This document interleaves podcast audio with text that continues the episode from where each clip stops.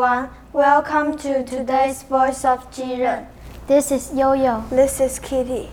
I'm hungry. Me too. Let's get some food. Oh no, but it's raining outside. Call Food Panda. That sounds good. Do you want KFC? No, thanks.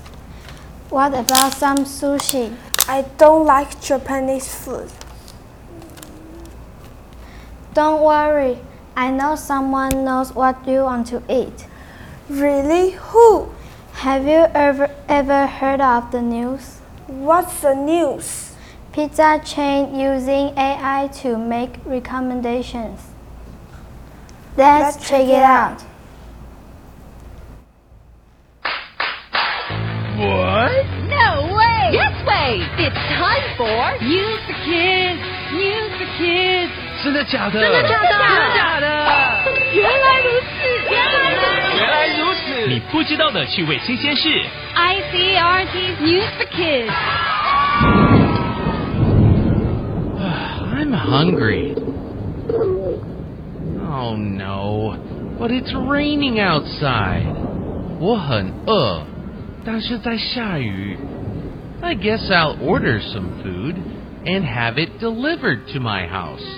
我想吃一点东西，最好送到家里来。What do I feel like eating? Hmm, pizza might be a good idea. 吃披萨应该不错吧？Wouldn't it be great if restaurants knew exactly what you wanted to eat before you even knew? In fact, that is what one pizza restaurant is trying to do. They're trying to gather information on customers to guess what people feel like eating before they even order anything. 你还没有点餐，餐厅已经知道你想吃什么了。For example, if people usually drink a lot of cola on sunny days, this pizza restaurant will know they need to have a lot of cola ready when the weather is nice outside.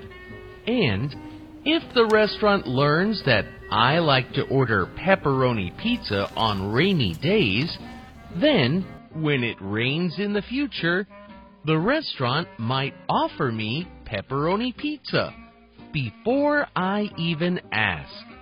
以后每一次碰到下雨，那家餐厅 就知道我要点披萨了，我都不用讲。